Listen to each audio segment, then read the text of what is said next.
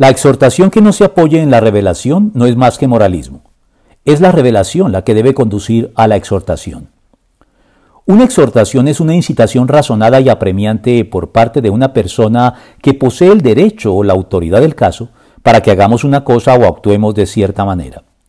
La exhortación se diferencia de la orden o mandato en que tiene tras de sí una exposición previa de razones suficientes que la apoyan y justifican.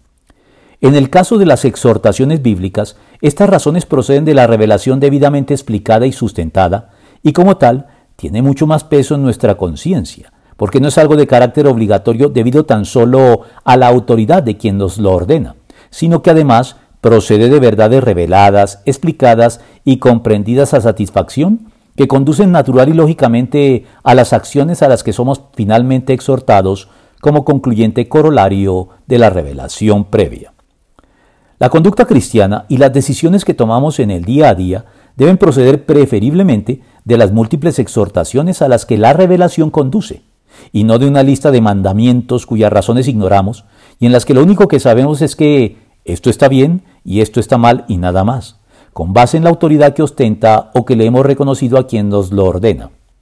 Así, el mandamiento procede meramente de la obligación, mientras que la exhortación procede de la más arraigada convicción, como el inspirado autor de la epístola a los hebreos lo dice luego de su contundente exposición previa. Hermanos, les ruego que reciban bien estas palabras de exhortación, ya que les he escrito brevemente. Hebreos 13:22.